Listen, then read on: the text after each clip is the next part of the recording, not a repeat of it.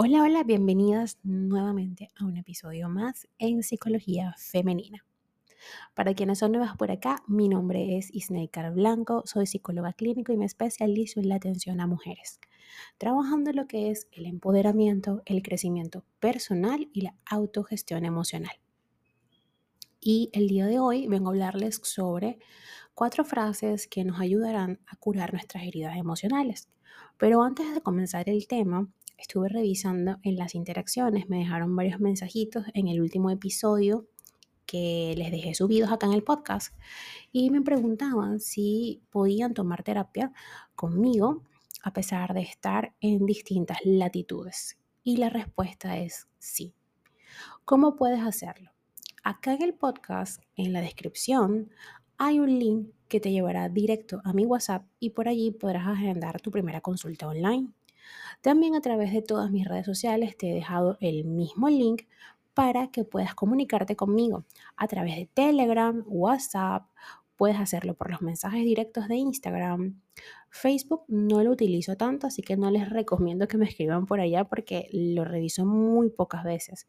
Pero en Instagram sí estoy súper activa, en threads y también en Telegram, que son apps que las tengo directamente en mi teléfono y que me llegan notificaciones directas y puedo responder de manera inmediata su solicitud. Así que si ya quedó eh, aclarada esta duda de que si estás en Australia, estás en México, estás en Indonesia y puedes hacer terapia online conmigo, sí, sí puedes hacerlo, podemos hacerlo a través de las diferentes plataformas de comunicación, la más básica WhatsApp, podemos hacerlo por Zoom, no lo utilizo tanto, pero me gusta más Google Meet, me parece más amigable, al menos para mí. Eh, por Telegram también he hecho terapia, así que no hay excusa para no asistir a terapia. Solo debes solicitar la información a través de los medios que ya te he descrito por acá. Y sin más preámbulos, vamos a comenzar con este episodio. Sabemos muy bien que las heridas emocionales son esos vestigios eh, de las experiencias traumáticas que pudimos eh, haber experimentado en nuestra infancia y que de paso nos, nos persiguen o nos acompañan, mejor dicho, ¿no? Durante toda nuestra vida hasta el momento en que decidimos reconocerlas y trabajar en ellas.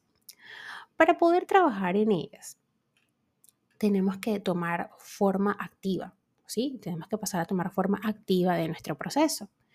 Las heridas emocionales son huellas de experiencias traumáticas, como les decía, de nuestro pasado. Las personas que deciden elaborar y sanar estas lesiones pasan por un proceso reparador que les permite vivir con mayor plenitud. Pero, ¿cómo llego a este camino, Snaker? Ya estoy aquí, estoy escuchando tu podcast, te sigo por las redes sociales, pero todavía no he tomado la decisión de sanar esto.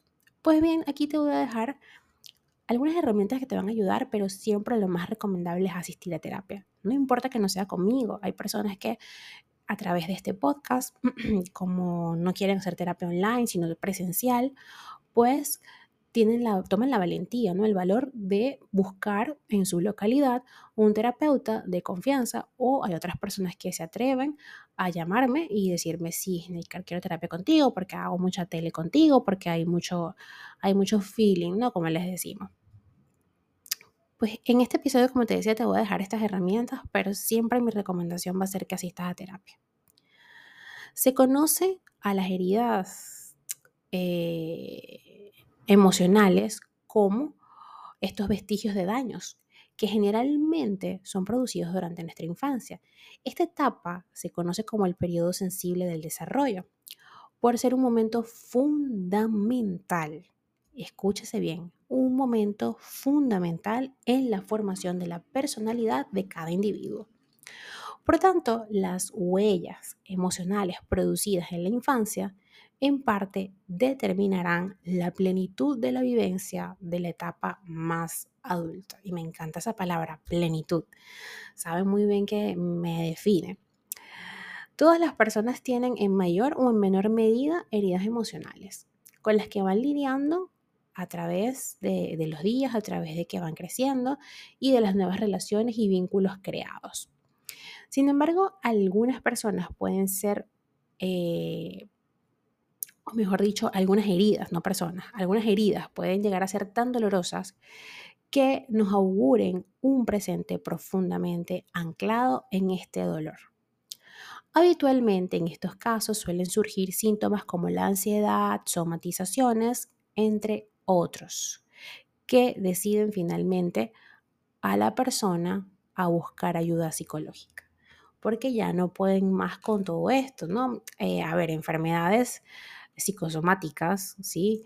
como las cefaleas, e incluso estas enfermedades que no tienen razón de ser, como por ejemplo, no es que no tienen razón de ser, sino que no se consigue todavía una explicación, como la fibromialgia, que siempre va a ser mi ejemplo porque yo misma la padezco. E incluso una colega me decía que estaba hablando con, con otra colega y me decía, oye, Snaker, nosotros hemos llegado a la conclusión de que la fibromialgia tiene mucho que ver con la tristeza, con una tristeza profunda.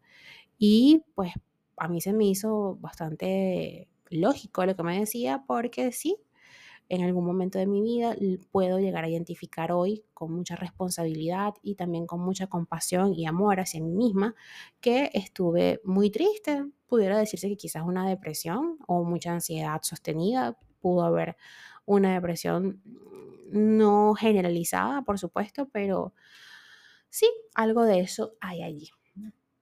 Así que siempre, ¿ok? Primero existimos en nuestra cabeza, primero pensamos y luego viene todo lo demás.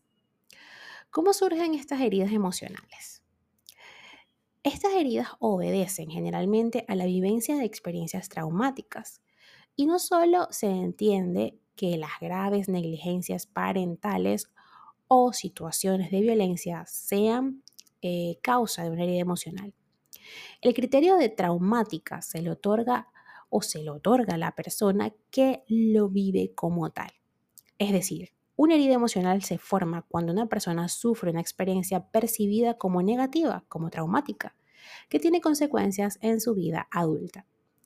Las figuras de apego principales deben proporcionar al niño varias funciones, como son la guía emocional, la respuesta rápida y adecuada a las necesidades o la confianza en las cualidades del niño, otorgando la autonomía pertinente. Al fallar alguna de estas cuestiones, puede generarse algunas de las conocidas como heridas emocionales de la infancia. Algunas de estas lesiones se asocian al estilo de apego infantil, es decir, a la relación que el niño guarda con sus padres. Esta relación incluso marcará la interpretación del mundo y de las relaciones que se haga posteriormente.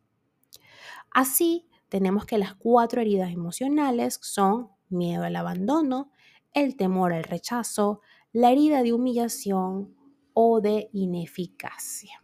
Y si no, o mejor dicho, si quieren saber más al respecto, justo en este podcast, en la temporada 6, tienen bastante material de eso, así que les recomiendo que vayan corriendo esa temporada después de escuchar este episodio, por supuesto, para que se informen y se eduquen respecto a esto. Y esto, por supuesto, por consecuencia, les ayudará a tomar una decisión. Ahora sí, lo grueso de este podcast o de este episodio, mejor dicho, las frases que voy a compartir con ustedes que las ayudarán a curar las heridas emocionales. La primera de ellas dice así, estar sola no es tan malo como pensabas. O decirme a mí misma, ¿no? Estar solo no es tan, o sola no es tan malo como yo pensaba. Esta frase tiene que ver con las heridas emocionales que hacen referencia al miedo al abandono.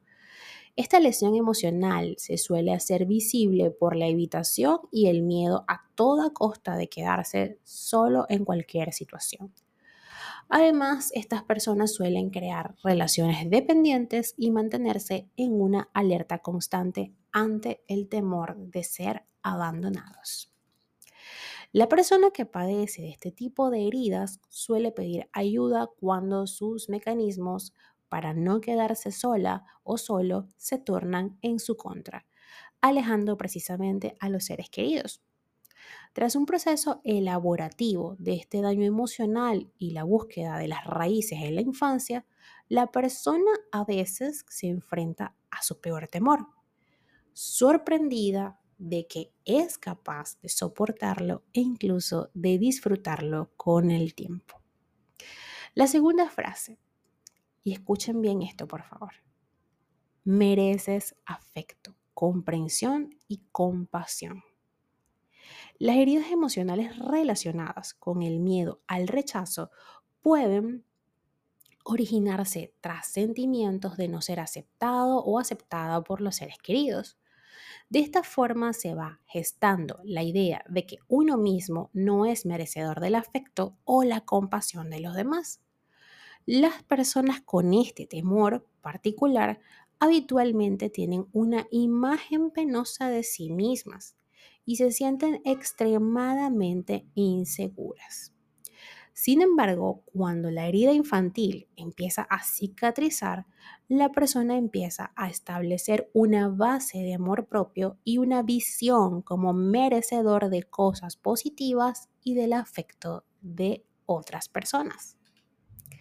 Tenemos ahora la tercera frase. Por favor, me encantaría que tuviesen lápiz y papel para que las vayan anotando si realmente se identifican con este episodio, para que lo coloquen, no sé, en post-its, en una lámina de papel, en su cuarto, bueno, o en su habitación, como les digan en su país, ¿no?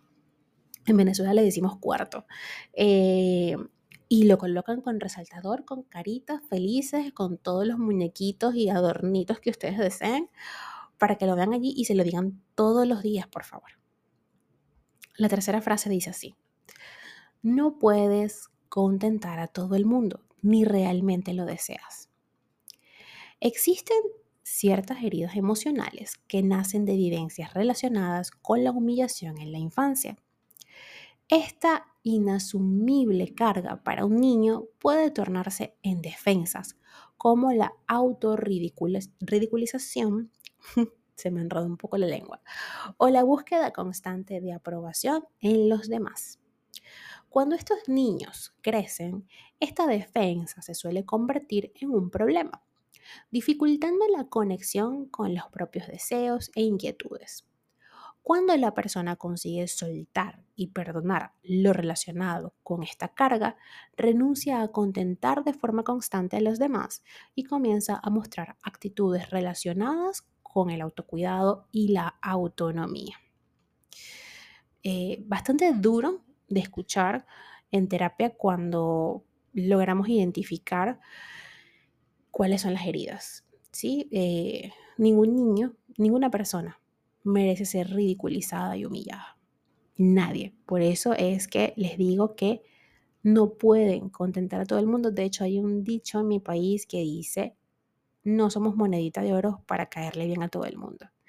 Ni necesito ni quiero hacerlo. ¿Ok? Así que es duro escucharlo, pero es muy reconfortante cuando lo identificas, le das un nombre y sabes a qué te enfrentas. La cuarta y última frase que te puedes decir a ti misma o a ti mismo para sanar esa herida o para ayudar en el camino a la sanación. No puedes controlar todo y eso en parte es la gracia de la vida. Y esta me cae como anillo al dedo, porque esa necesidad de control tiene mucho que ver con la educación que fue excesivamente autoritaria o fría emocionalmente. Y eso no quiere decir que nuestros padres lo, hayan hecho con, con la intención de herirnos y de dañarnos de adultos, no, sino que es algo que, una antorcha, una antorcha no tan honorable, pero antorcha al fin, que se va pasando de generación en generación. Y hasta que no decidimos romper con esa cadena y trabajar en ello, entonces vamos a seguir ancladas en ese nudo ese nudo que no permite que avance, ¿no? Esa, esa relación sistémica, esa relación familiar, esa herencia que le dejamos y que nos dejan. Con respecto a esta última frase de no poder controlar todo, es habitual que este tipo de heridas emocionales, como les decía, en adultos, tenga que ver mucho o esté relacionada directamente con una educación excesivamente autoritaria.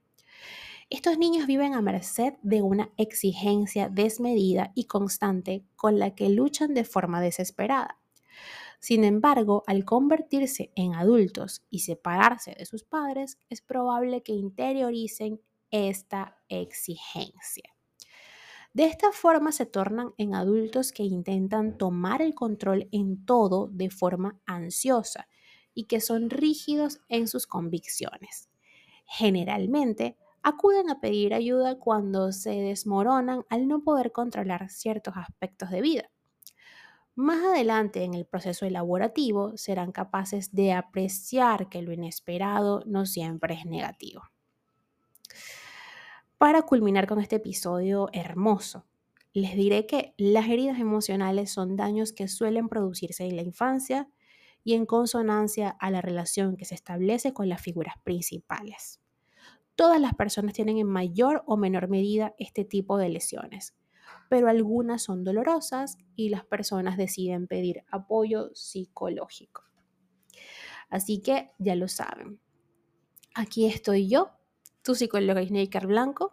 Si decides venir conmigo para acompañarte en este proceso, ya sabes que no hay impedimento para asistir a terapia psicológica Puedes comunicarte conmigo a través de los distintos links que te dejo en todas mis redes sociales y poder hablar directamente de una forma amorosa y respetuosa para acompañarte en este proceso. Hasta acá este episodio, espero que lo hayas disfrutado y como siempre la invitación es a que me sigas a través de mis redes sociales, en Instagram, Twitter, Twitch y Threads como Plenitud 11, en Patreon donde tenemos una comunidad bastante eh, es pequeña la comunidad, pero eh, es fiel, ¿ok? Ahí tenemos contenido de valor exclusivo en Patreon y me puedes encontrar como Plenitud. También tienes mi canal de YouTube como Psicología Femenina y por supuesto en TikTok como Psicóloga Isnecar Blanco. Un fuerte abrazo y que tengan todas y todos un hermoso día.